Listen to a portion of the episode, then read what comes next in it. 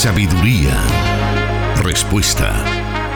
Eso encontramos en la palabra de Dios. Solución bíblica.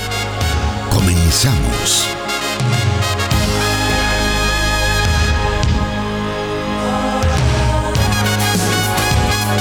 Siempre agradecidos con nuestro Padre Celestial que nos permite estar con usted en el programa Solución Bíblica. En esta ocasión, en la emisión del día viernes, dándole nuevamente la bienvenida al fin de semana, sentimos que el tiempo se nos va muy rápido como agua entre las manos muchas veces.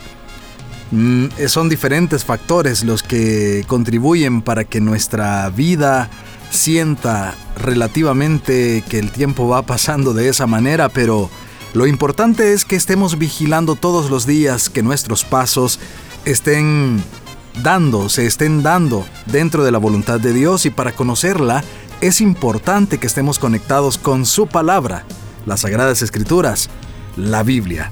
Y eso es lo que nos reúne esta tarde, aprender de la palabra de Dios en el espacio Solución Bíblica conducido por el pastor Jonathan Medrano, quien está con nosotros y queremos darle la bienvenida. Un saludo muy especial desde los estudios de Plenitud Radio. Es para nosotros un privilegio poder acompañarle a esta hora de la tarde, como bien lo menciona nuestro hermano Miguel, a la entrada de un nuevo fin de semana y alegres, contentos, porque es el Señor quien en su misericordia nos permite poder llegar hasta ahí donde usted se encuentra.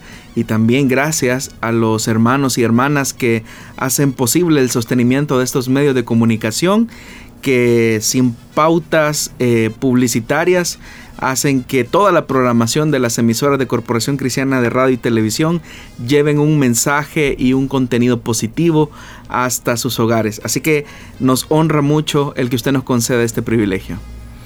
Y bueno, ya preparados también para dar a conocer las diferentes preguntas que llegan todas las semanas a través de los diferentes medios que le damos a conocer.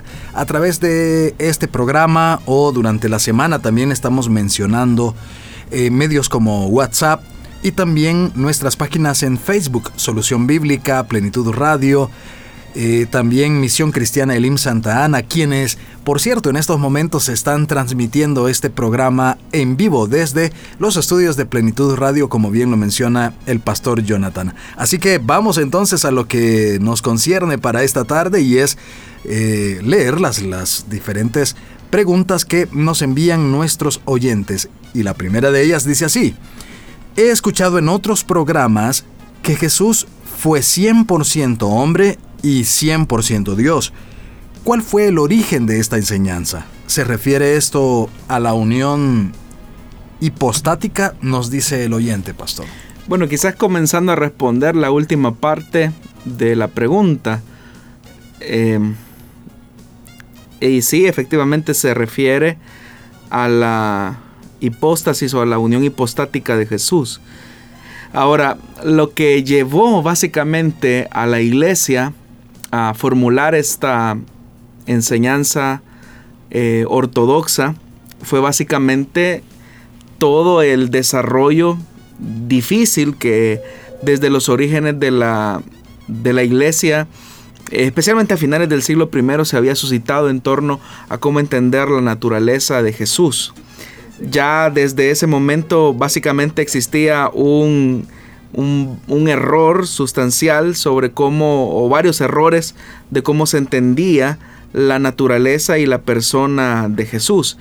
Y es importante entonces que conozcamos parte de esos errores para que nosotros entendamos a qué respondió eh, esa resolución final de la iglesia de concluir en el tema de la unión hipostática eh, de Cristo uno de los grupos que más se interesaba en defender el tema de la unicidad de Dios o el monoteísmo eh, fue un grupo de cristianos de corte judío, a quienes se le conoce con el nombre de ebionitas, que básicamente ellos comenzaron a insistir de manera muy exacerbada en el tema de la humanidad de Cristo esa, esa exageración, digámoslo así, de la naturaleza humana de Cristo lo llevó al punto de excluir a finales del siglo I el aspecto de su divinidad.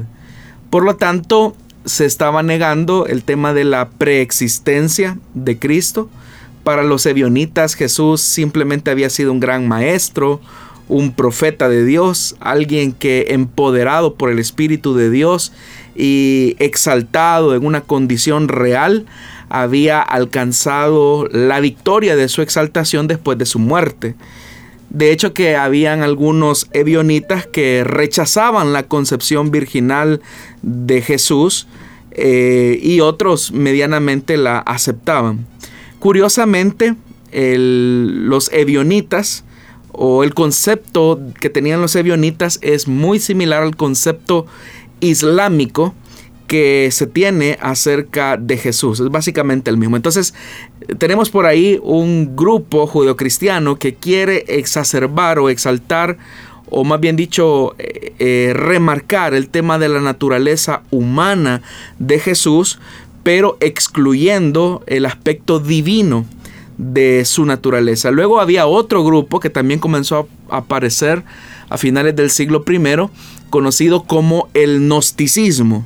Y básicamente el gnosticismo como movimiento con raíces anteriores a la iglesia del Nuevo Testamento, eh, básicamente el gnosticismo asimiló poco a poco elementos cristianos. Era un sincretismo de un culto ecléctico que combinaba la filosofía griega, el dualismo persa, el pensamiento del judaísmo y ciertos elementos de las religiones mistéricas con ciertos eh, toques de cristianismo.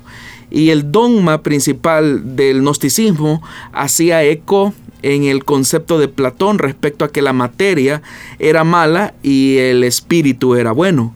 Los gnósticos creían que una serie de emanaciones habían venido de Dios y a esas emanaciones los gnósticos le llamaban los eones y que cada uno de ellos pues se convertía en, se convertía en materia cada vez más y en la medida en que estos eones se iban convirtiendo en materia, estos eran menos espirituales.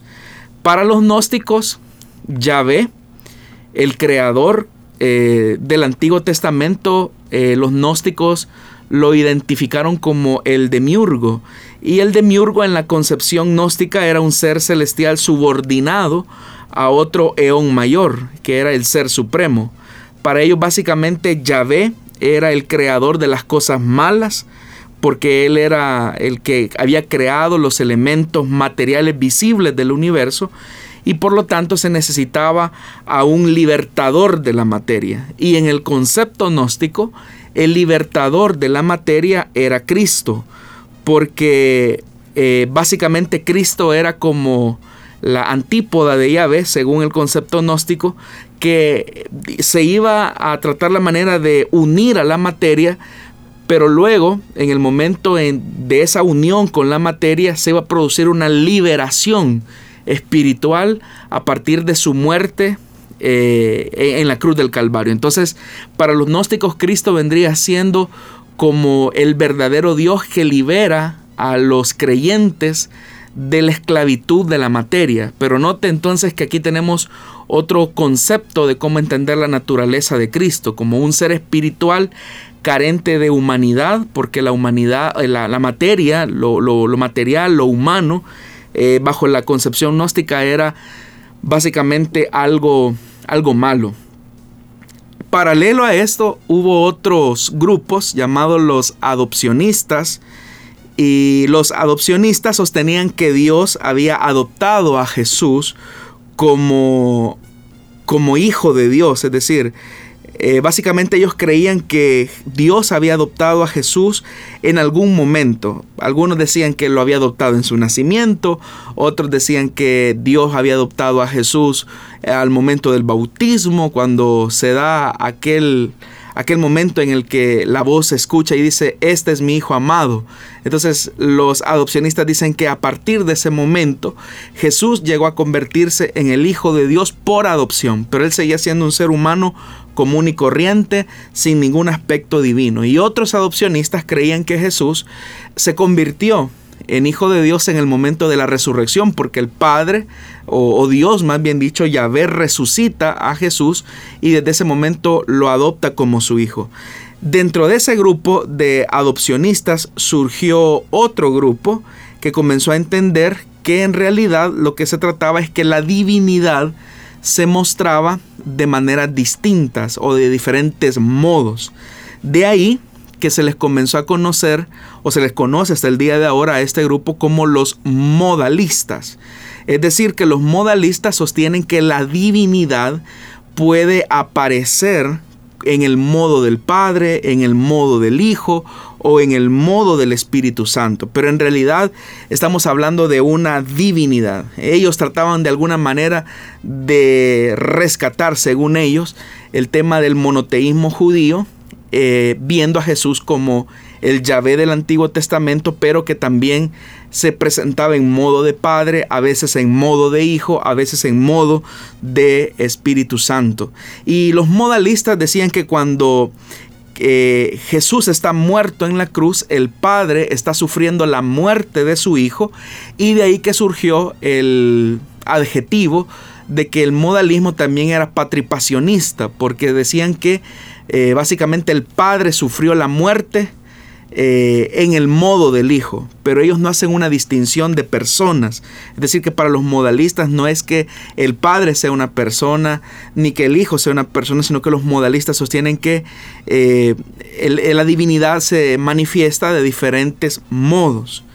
También otro grupo que comenzó a surgir eh, durante este periodo, a finales del siglo I, y que se fue desarrollando en los siglos posteriores, fue eh, los docetistas.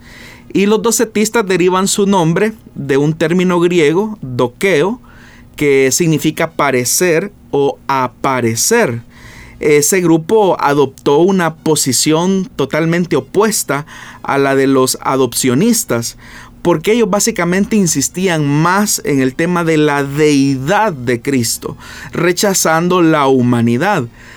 Para ellos, eh, los docetistas que tenían una fuerte influencia gnóstica, ellos decían, bueno, si la materia es mala, entonces el Hijo, es decir, Jesús, no pudo haber tenido un cuerpo como tal, porque eh, el cuerpo o la materia es mala, en tanto que el, el espíritu es bueno. Entonces Jesús en realidad no tuvo un cuerpo como tal, sino que aparentó tener un cuerpo. Y a, esta, a estos grupos es que las comunidades joánicas, específicamente el Evangelio de Juan, primera, segunda, eh, de Juan, tratan la manera de responder a este gnosticismo con características docetistas. Uno de los principales exponentes del docetismo fue Valentino, que se convirtió en uno de sus eh, pensadores eh, o de sus defensores más bien de esta postura de decir que Jesús en realidad no tuvo cuerpo, sino que apareció o, parecía tener cuerpo, pero en realidad no tenía cuerpo porque él era espíritu y él era muy bueno. Ireneo, eh, uno de los creyentes más destacados de esta época, se opuso a Valentino y de hecho que Ireneo escribió una obra de cinco volúmenes contra los errores docetistas, con la intención precisamente de contrarrestar el avance gnóstico.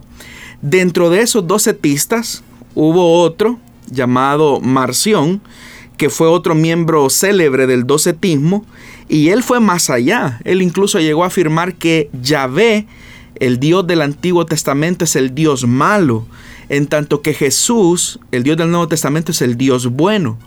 Pero eso, es esa comprensión de Marción eh, lo llevó a dar un paso más adelante. Y él, por ejemplo, desconoció totalmente todo el, el, Antiguo Testamento y comenzó a seleccionar algunos de los libros que llegarían a formar parte del canon del Nuevo Testamento. Hay que recordar que durante este momento el canon del Nuevo Testamento eh, se, está eh, compilando, eh, hay una discusión, comienzan a haber discusiones entre las comunidades cristianas de lo que va a ser reconocido como escritura sagrada. Pero Marción propone, es el primero en proponer un canon y él dice, bueno, del Antiguo Testamento nosotros no aceptamos absolutamente nada porque el Dios del Antiguo Testamento es un Dios sanguinario, es un Dios cruel, es un Dios enojado, es un Dios iracundo, pero el Dios eh, de Jesús es un Dios compasivo, es un Dios amoroso y por lo tanto eh, nosotros reconocemos, eh, por ejemplo, las cartas de Pablo como inspiradas únicamente, reconocen el Evangelio de Lucas únicamente, rechazan, rechazaban, por ejemplo, la carta de Santiago y cualquier otro escrito que tuviera algún tipo de influencia judía. Más adelante, siglos posteriores, recordemos que estoy tratando de la manera de hacer como un recorrido de todas las herejías que comenzaron a surgir en torno a cómo se comprendía la naturaleza y la persona de Jesús. Hubo otro, eh, otro, otro hombre, específicamente eh, Arrio, o, conocido, que, conocido también como eh, lo que dio paso al, al grupo del arrianismo, que fue una herejía que básicamente decía que Jesucristo en realidad sí era hijo de Dios, pero debía de entenderse que Jesucristo había sido, había sido un ser creado, exaltado. Él era el primogénito de la creación y por lo tanto era un ser creado, decían eh, los arrianos. De tal manera que Jesús ni es preexistente, sí es un ser especial, celestial, pero no es Dios.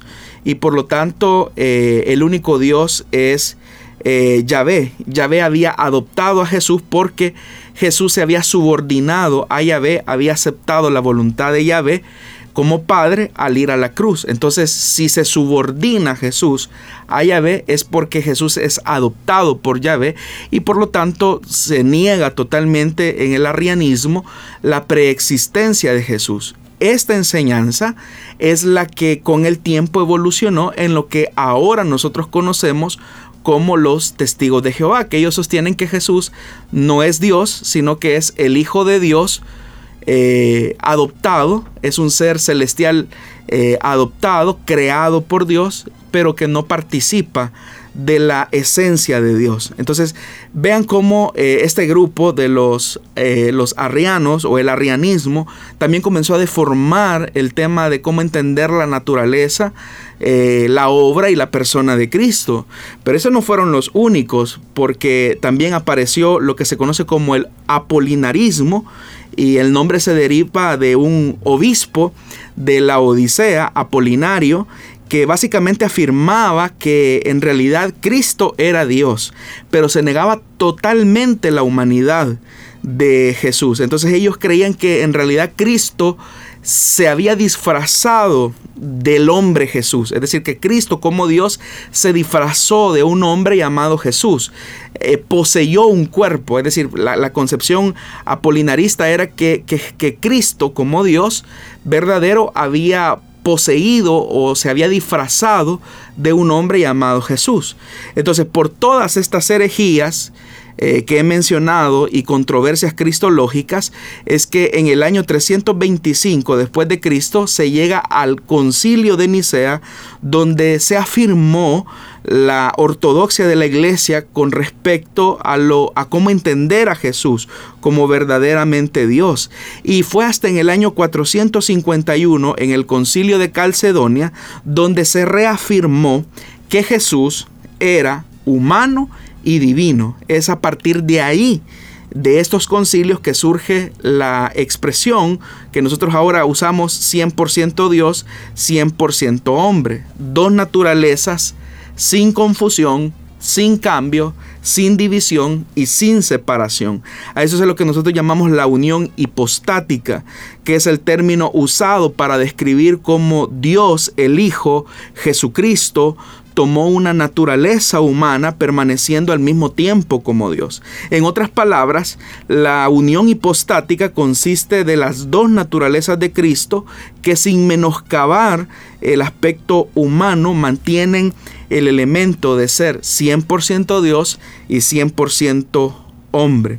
Entonces, ¿Por qué se llegó a esta conclusión? Porque la misma iglesia en su reflexión teológica eh, partió de la verdad que Jesús siempre ha sido Dios, pero que al momento de encarnarse Jesús tomó la forma humana. Entonces Jesús es la suma de la naturaleza humana y de la naturaleza divina. Es decir, que Él es Dios hombre.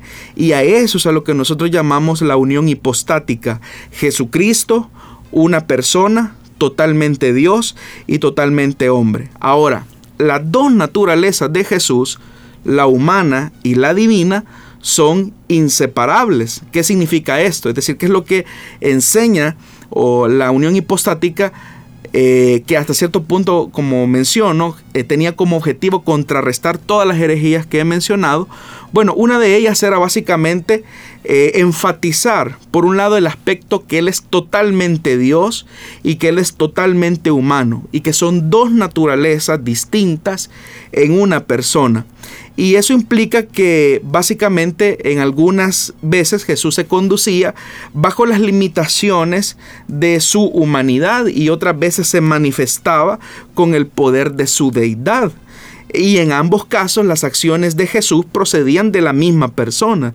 Entonces Jesús tuvo eh, dos naturalezas, pero una sola personalidad. Y esto es importante entenderlo. Entonces cuando Jesús es concebido, Él se convirtió en un ser humano, además de ser Dios. Es decir, Jesús es tanto Dios como hombre. Jesús siempre ha sido Dios, pero él no fue un ser humano hasta que fue concebido por María, obviamente. Jesús entonces toma la forma de un ser humano para poder identificarse con nosotros en nuestras luchas. Y lo más importante, para que él pudiera morir en la cruz pagando así el castigo por nuestros pecados. Esa combinación, esos elementos que como ya dije, eh, no se pueden confundir, no se pueden separar, son totalmente distintos, es a la resolución a la que la iglesia llegó casi en el siglo IV eh, y que se extendió incluso parte al siglo V de entender que Jesús es 100% Dios, 100% hombre. Insisto, esto con la finalidad de contrarrestar a todas las herejías que circulaban en el siglo I. En la, digamos, conclusión que se llegó o más bien la resolución final del concilio de Nicea y el de Calcedonia, ¿se puso fin a las controversias cristológicas?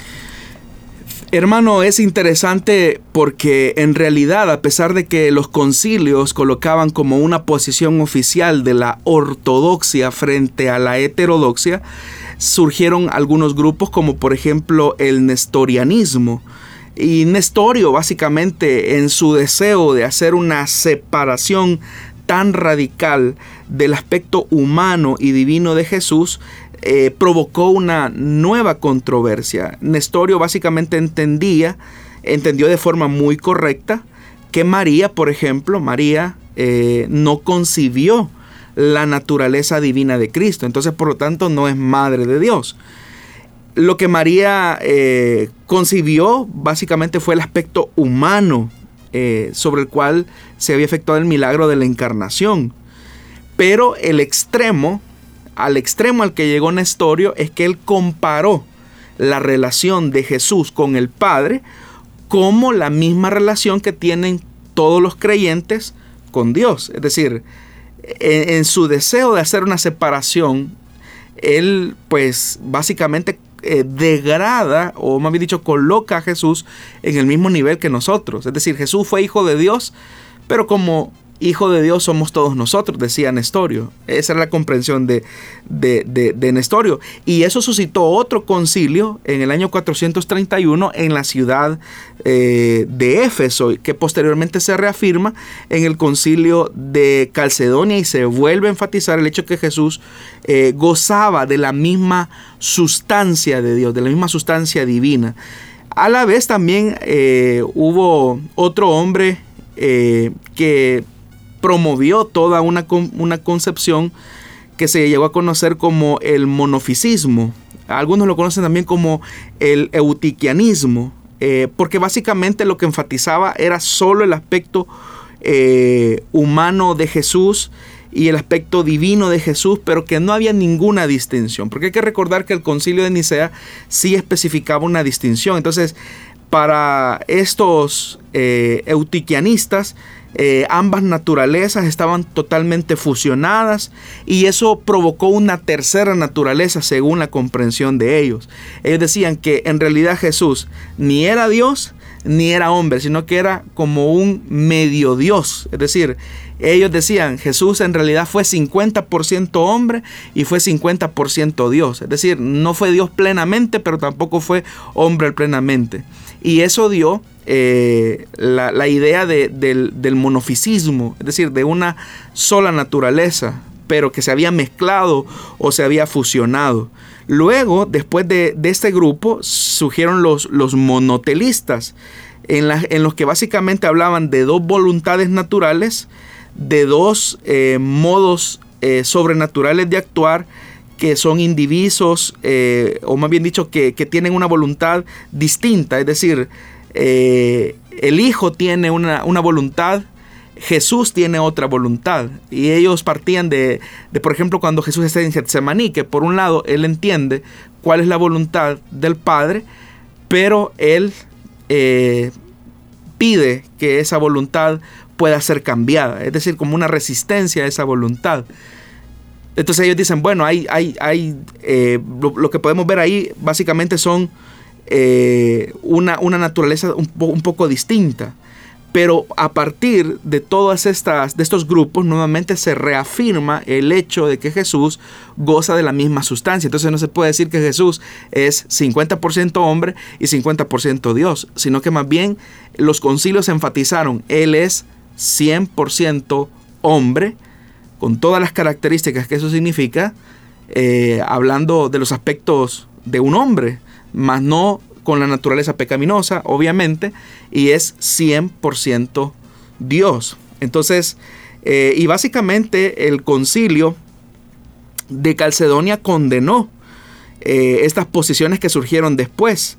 Ellos decían que son dos voluntades naturales y dos eh, naturales modos de actuar, indivisos, incambiables, inseparables e inmezclables.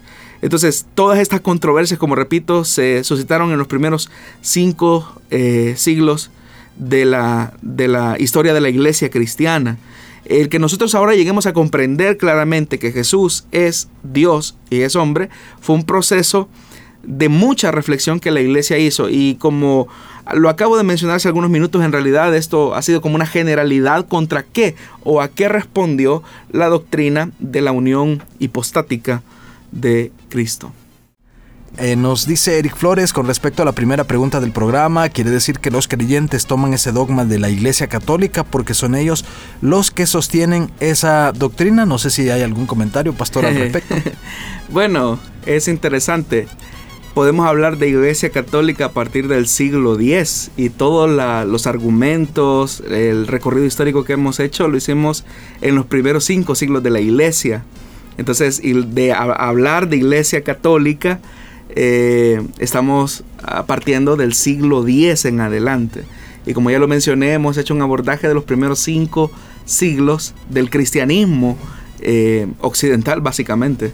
Muy bien, gracias por esa aclaración, pastor. Vamos a avanzar a la siguiente pregunta, la cual nos dice de esta manera. ¿Por qué Jesús, siendo sin pecado, tuvo que bautizarse con Juan el Bautista, siendo que este bautismo era para el arrepentimiento. Bueno, esta pregunta en realidad se asocia mucho a la primera porque es parte de las reflexiones o de las preguntas que algunas comunidades cristianas se hicieron.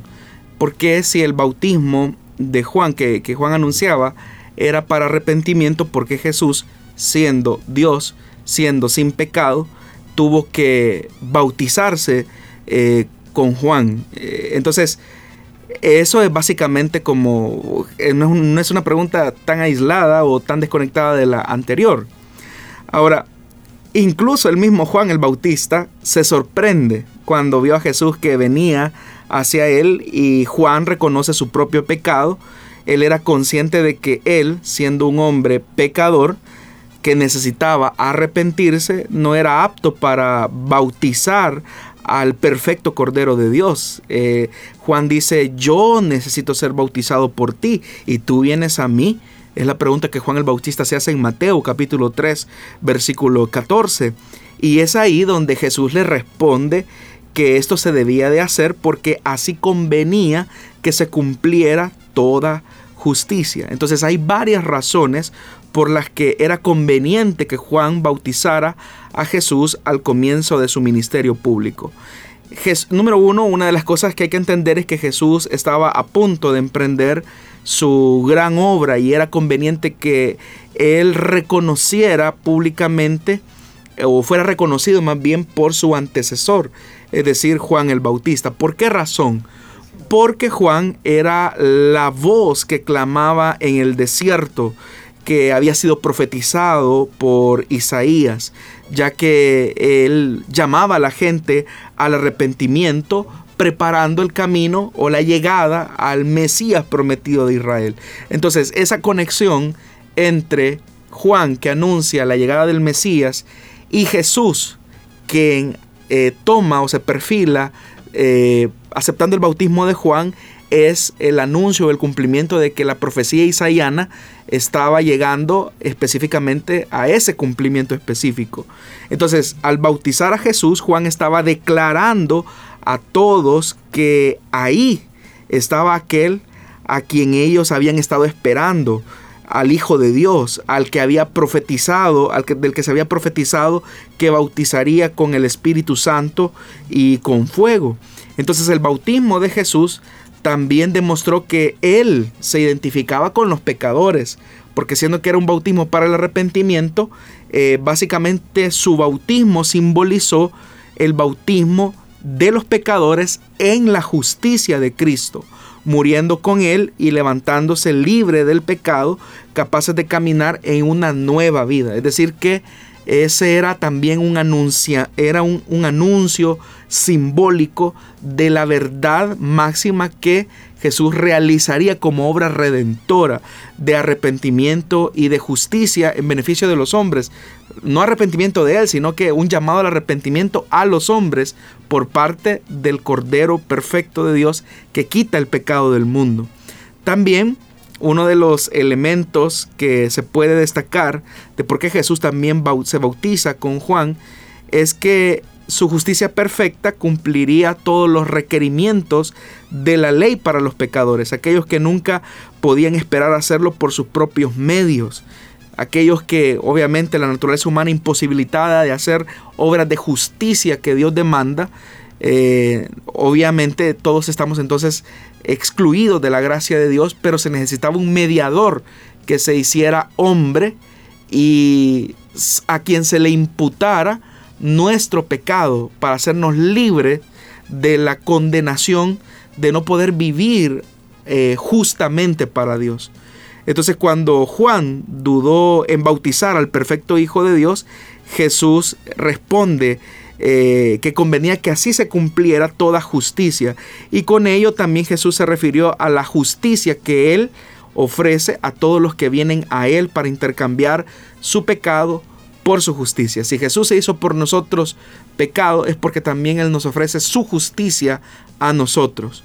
Por eso es que en esa misma lógica de pensamiento el apóstol Pablo en 2 de Corintios capítulo 5 versículo 21 dice que al que no cometió pecado alguno, por nosotros Dios lo trató como pecador para que en él recibiéramos la justicia de Dios. Es una es una imputación doble, es decir, a Jesús se le imputa nuestro pecado, pero por el sacrificio de Cristo se nos imputa a nosotros la justicia de Dios. Además, cuando Jesús se acercaba a Juan, estaba también demostrando la aprobación del bautismo de Juan, dando testimonio que era del cielo y era aprobado por Dios. Y esto sería muy importante en el futuro cuando otros comenzaban a dudar acerca de la autoridad de Juan, especialmente después del arresto que Herodes cometió en contra eh, de él, ¿verdad?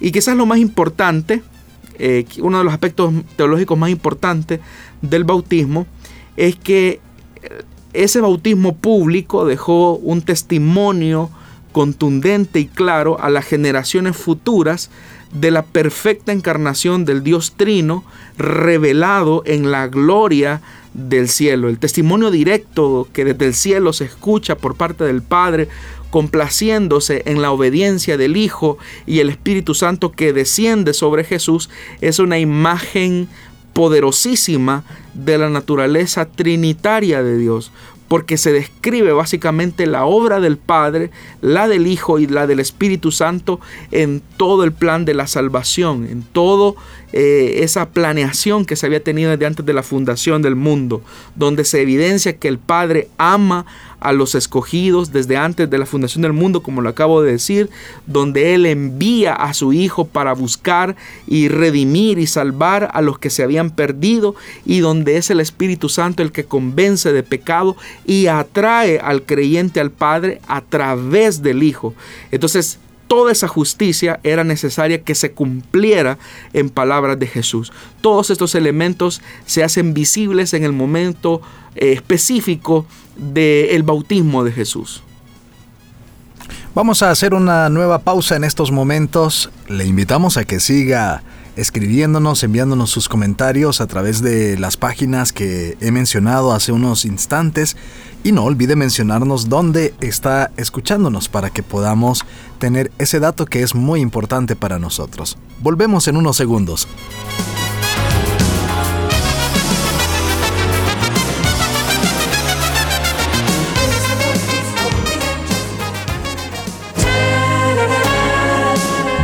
La sabiduría y el conocimiento. Solución bíblica.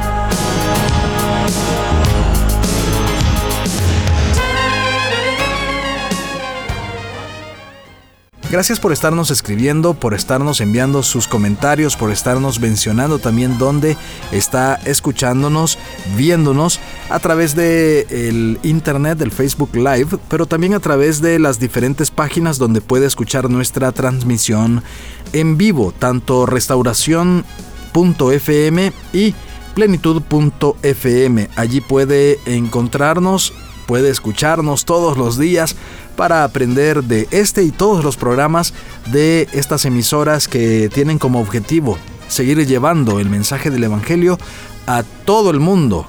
Gracias a pues bueno, primero a nuestro Dios que nos permite y nos da esa visión de seguir avanzando, pero también a sus siervos, a sus a las personas que han creído en esta visión de nuestro Dios de ir a todo el mundo con el mensaje del evangelio, los socios de radio, tanto de Restauración como Plenitud Radio, son muy importantes para el desarrollo de la obra de Dios. Vamos a avanzar en estos momentos a la siguiente pregunta para esta tarde. Esta nos dice de la siguiente manera. Escuché a un predicador que dijo que el infierno era una metáfora, debido a que Dios, siendo amoroso, no podría condenar a su creación. ¿Qué dice la Biblia respecto a esto? Bueno, la Biblia presenta la realidad eterna del infierno como un lugar de ardiente tormento para todos los incrédulos que durará eternamente. De hecho que de las 12 referencias al infierno en la Biblia, la inmensa mayoría procede de la boca de Jesús. Solo por citar algunos pasajes como Mateo capítulo 5 versículo 22, donde Jesús le dice, pero yo les digo que todo el que se enoje con su hermano quedará sujeto al juicio del tribunal. Es más, cualquiera que insulte a su hermano quedará sujeto al juicio del consejo y cualquiera que lo maldiga quedará sujeto al fuego del infierno. También en Mateo 10, 28 Jesús dice, no teman a los que matan el cuerpo, pero no pueden matar el alma. Teman más bien al que puede destruir alma y cuerpo en el infierno. O cuando también Jesús acusando a los fariseos allá en su sermón, eh, en el capítulo 23, versículo 33, dice, serpientes, camadas de víboras, ¿cómo escaparán ustedes de la condenación del infierno? Entonces vemos cómo Jesús habla en repetidas ocasiones de esta realidad. Ahora, el término griego traducido como infierno en los pasajes anteriores es o proviene de la palabra geena, que también, como ya lo mencioné, aparece 12 veces en el Nuevo Testamento. Y esta, esta, esta palabra está íntimamente relacionada con el valle de Ginón, que se ubicaba entre el sur y el este de Jerusalén. Algunos sostienen que dicho valle por ejemplo, era también donde se quemaban los cadáveres de los criminales, de los animales, donde se quemaban los desperdicios. Entonces Jesús y los escritores del Nuevo Testamento utilizan ese lugar como una referencia para simbolizar la realidad de un lugar de castigo real para los incrédulos.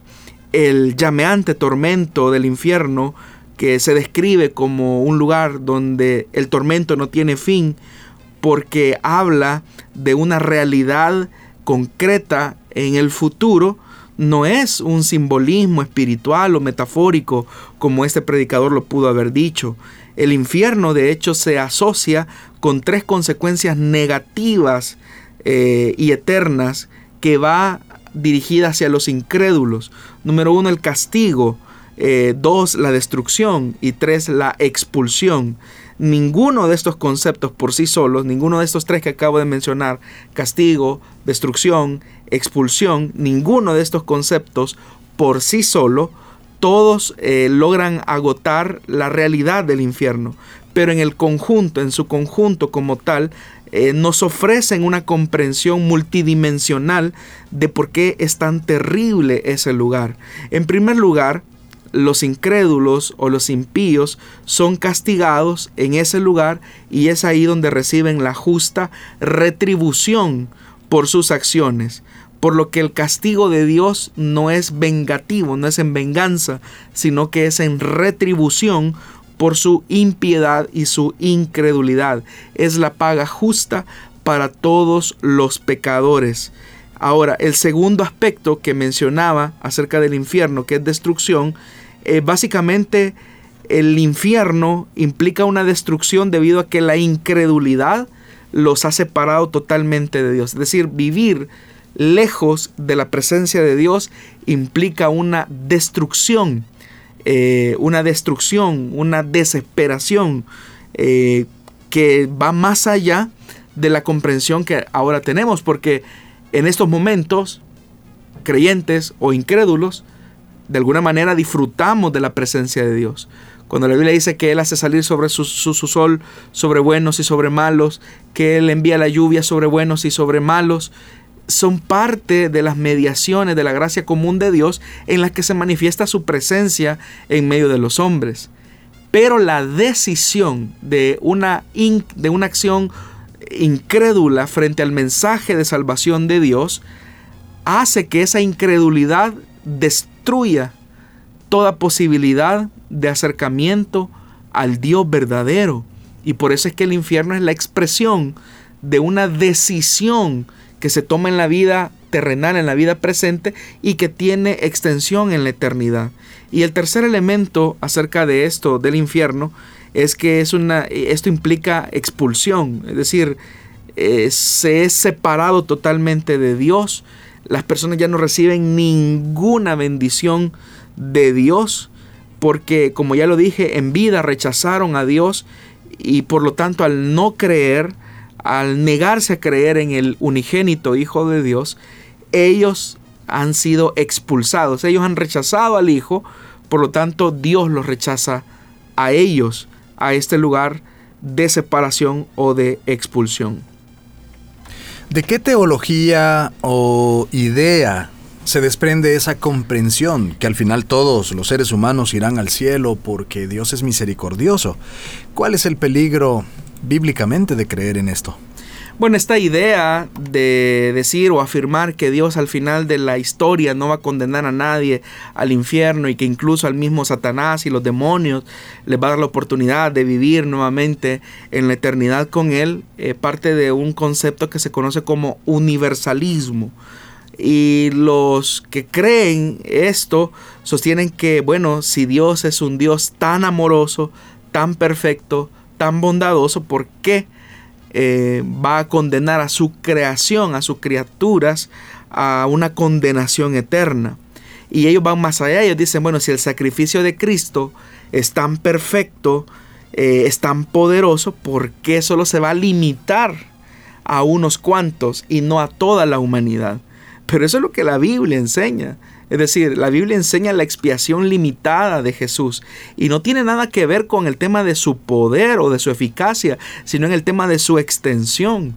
Es decir, que Cristo murió por aquellos que predestinó y eso es lo que la Biblia enseña. El problema de creer esta idea de que al final, bueno, Dios va a ser permisivo y va a tolerar a todas las personas, eh, les conduce a confiarse en que, bueno, no, le, no creo en Jesús, no creo en Jesús, no pongo mi fe en Él, porque de todas formas al final el Señor eh, va a tener misericordia de todos los seres humanos y al final todos vamos a gozar del cielo. Y de ahí expresiones o frases como todos los caminos van a Roma, eh, a Dios lo que le interesa es la motivación, no importa qué religión se profese, no importa qué idea se crea, no importa si es judío, si es musulmán, si es católico, si es adventista, si es testigo de Jehová, no importa porque todos los caminos eh, llevan a Dios, Dios ve el corazón. Ideas como esas que parten de esta comprensión universalista es colocan a la humanidad frente a un peligro real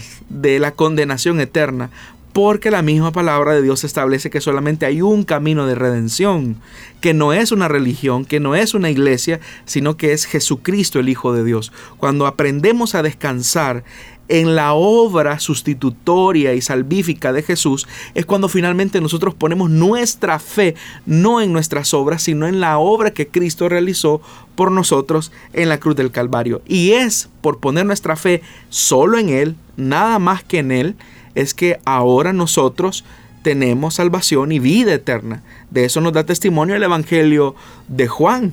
Precisamente que aquellos que creen no vendrán a condenación, eso es lo que la palabra de Dios nos enseña. Aprovechando los últimos minutos que tenemos para el programa y que la siguiente pregunta se relaciona con eh, el tema que se ha abordado con las eh, preguntas anteriores, es, esta nos dice así, ¿por qué los testigos de Jehová niegan la existencia del infierno? Lo que sucede es que la comprensión de los testigos de Jehová es que en realidad la vida del hombre se acaba con la muerte. Es decir, los testigos de Jehová creen que el infierno no es un lugar de sufrimiento eterno, sino que ellos dicen el infierno en realidad es el lugar del sepulcro, es decir, cuando la persona muere, en ese momento deja de existir. Entonces los que son malvados, dicen ellos, son aniquilados por Jehová, son eliminados de la existencia eh, para siempre.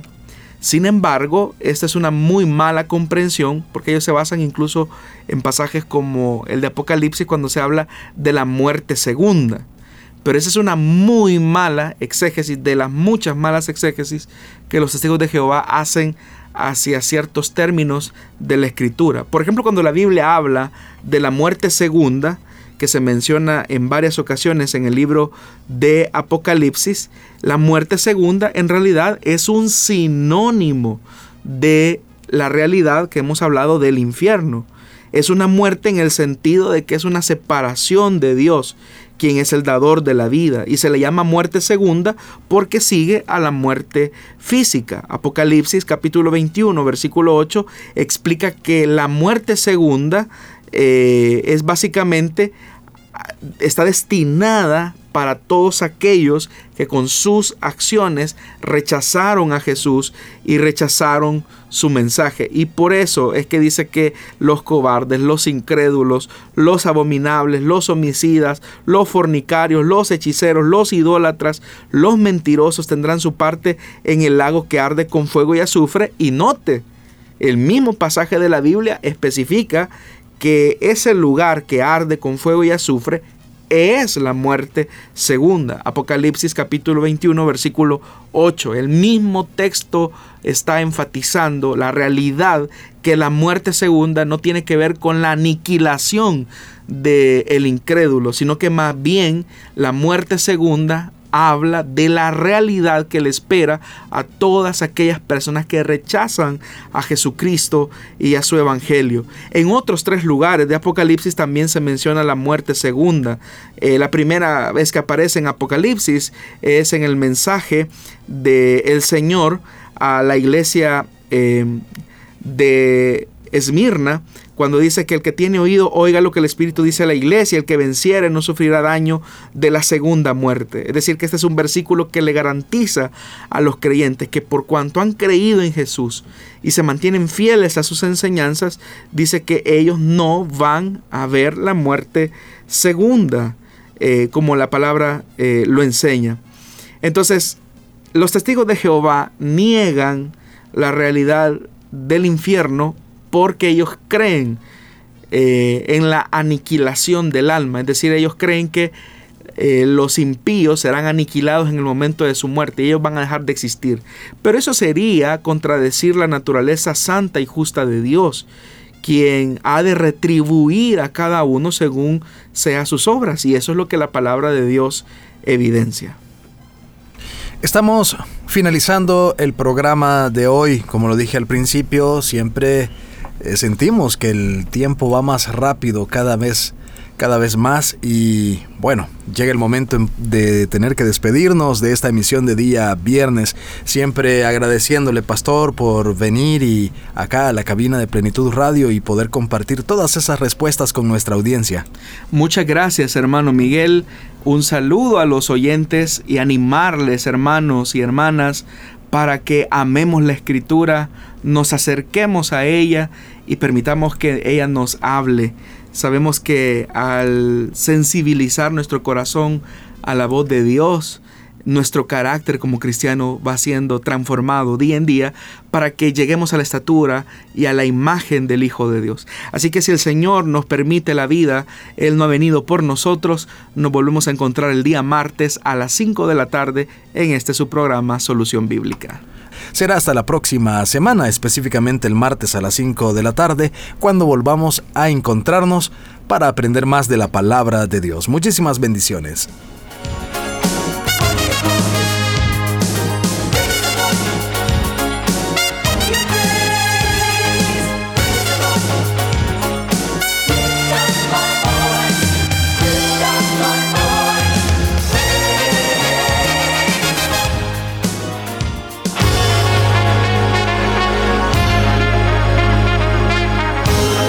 Encontramos respuesta en la palabra de Dios.